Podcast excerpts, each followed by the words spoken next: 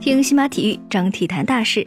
各位听众，早上好，今天是一月十二日，星期六，我是西马体育主播程鑫，下面为您带来的是今天的体育早报。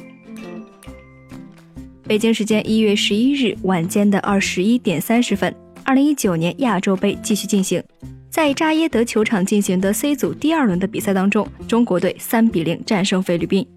上半时，乌西的头球险些破门，菲律宾的快速反击也颇具威胁。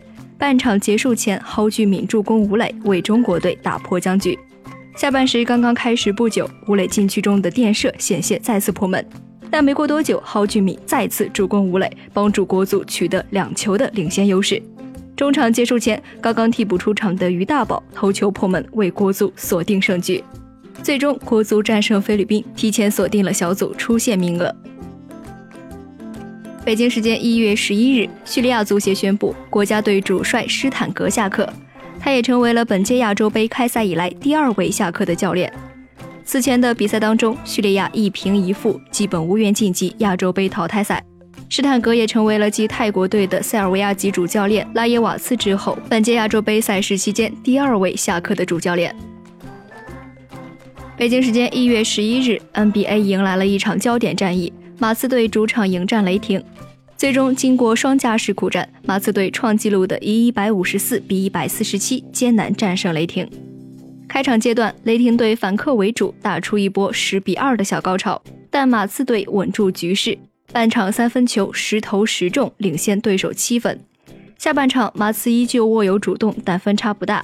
雷霆队在第四节关键时刻抢断得分，两队进入加时赛。第一个加时，两队再次战平。第二个加时当中，阿尔德里奇表现出色，通过内线进攻和防守遏制住了雷霆的攻势，最终帮助球队取胜。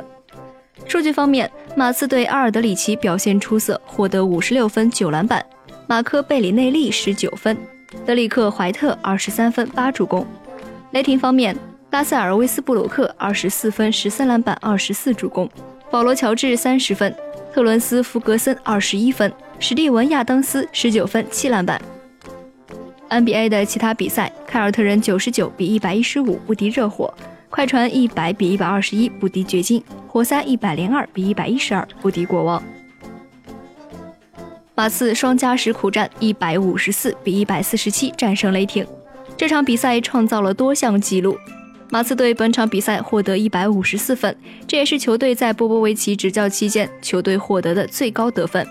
这一分数在马刺队史上排名第六。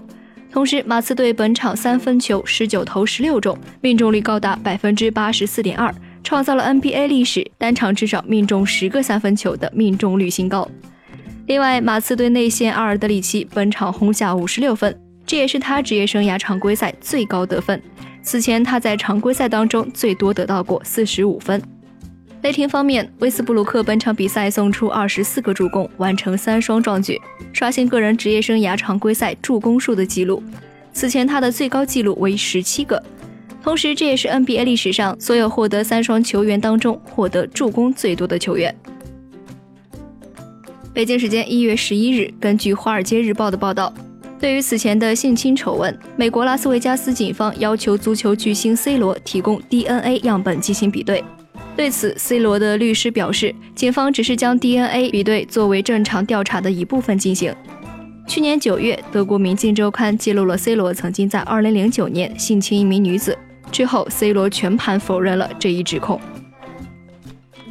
北京时间一月十一日，二零一九年澳网公开赛前，英国网球名将穆雷召开新闻发布会，并且在发布会上表示，这可能是自己最后一届澳网，而且可能会在今年的温网宣布退役。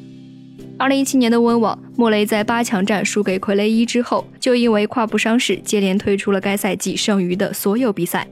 此后，他一直受到这一伤势的折磨，再加上复出之后的战绩不如人意。最终，莫雷选择终结自己的职业生涯。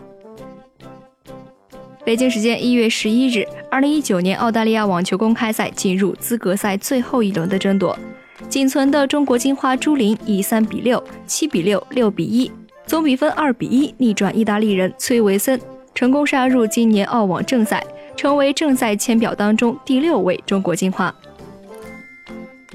北京时间一月十一日，日本读卖新闻颁布日本体育奖。去年二月荣获平昌冬奥会花滑冠军的羽生结弦获得这一荣誉。不过，去年十一月，羽生结弦因为脚踝伤势休战，至今未归。而他能否参加今年三月日本举行的花滑世界杯，仍将是一个疑问。以上就是今天体育早报的全部内容，感谢您的收听。关注新马体育，我们将为您带来更多的体育资讯。